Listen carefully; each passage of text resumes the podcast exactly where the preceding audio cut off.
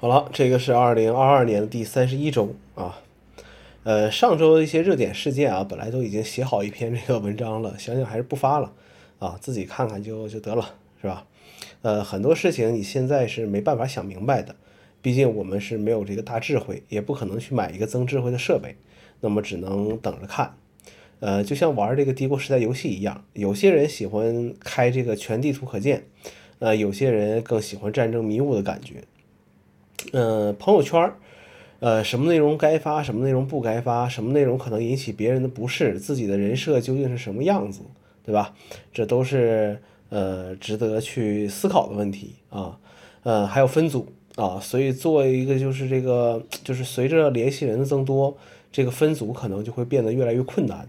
呃，为了避免一些你不知道怎么这两个人就认识的这种情况出现，索性连朋友圈都不发了。那么朋友圈是不是也应该去呃改一个这个名字呢？啊，以前遇到一些三观不合的人啊，可能还会争辩两句，甚至删除好友。现在不会了啊，大家都只是这个互联网上的一串字符而已，没必要。呃，不删也占用不了多少存储空间。朋友圈的热闹啊是暂时的，前一天大家群情激愤，后一天大家都在过七夕，是吧？清明节缅怀一下先祖，情人节满口胡言。父父母亲节都是这个孝顺孩子，儿童节恬不知耻，中秋节和这个春节阖家欢乐，还有各种红旗飘飘的爱国日子，然后第二天依然为了这个生活而奔波啊，就是这个样子。呃，现在觉得啊，我们这个墙啊还是不够高啊，能够出去的方法和成本还是太低了。以前我们经常说局域网和互联网的区别，现在已经扩展成了简中互联网和互联网的区别。但即便是现在这种情况，我们能做到兼听则明啊，这个还是很还是很困难的一个一个事情。我们不做伸手党啊，也还是很很困难的。呃，即便现在这种情况，用信息差依然可以去赚钱，只是赚多赚少的这个问题了。呃，我还是私心觉得强啊，还是再高一些吧。互联网上这个阅读理解能力啊，有两个极端啊，一端是闲鱼，一端是这个微博。呃，其他平台可能就不太了解了。闲鱼上的很多人是看不懂你在描述里面写的这些文字是什么，相同的内容可能会问你问你很多次啊。呃，微博上的很多人呢，有这种这个叫被被迫害妄想症这种这种这种这种情况啊。呃，什么事情都能整个这个阴谋论出来啊。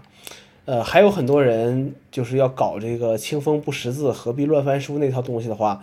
估计这个乾隆皇帝都是要甘拜下风的。《武林外传》里面这个有一个天下第一女捕头展红绫啊，她的破案技巧是什么呢？就是说这个跟跟别人讲说这是女人的直觉啊。别人问她为什么，她说女人的直觉啊。呃，让让让那些等级不如她的人呢，也能被忽悠过去。呃，现在互联网一些词语呢，有着相同的作用，比如什么等着看吧，拭目以待啊，你细品下一盘大棋啊，这些词语。用这些词语回复别人的时候呢，能显得高深莫测，还能让别人不好说什么。更主要的是能用来掩盖自己也不知道如何回答，呃，这个问题。当然了，我还是坚信很多事情不是，呃，一两个月、一两年就能看到结果的，甚至这辈子你能不能看到这个结果都是，呃，都都不一定啊，都不一定。呃，当然还有一些的话是，呃，已经有结果了，但不是，呃，我们能知道的。好了，数码区的话就是两个发布会被延后了，Moto 和这个一加。呃，Moto 这次看起来动静还挺大的啊，我还是挺期待的。虽然母公司是美的良心，但 Moto 在国内，哎呀，已经很久没有这个呃出这个旗舰手机了啊，没有很很长时间没有出旗舰手机了。呃，希望这个不是回光返照啊。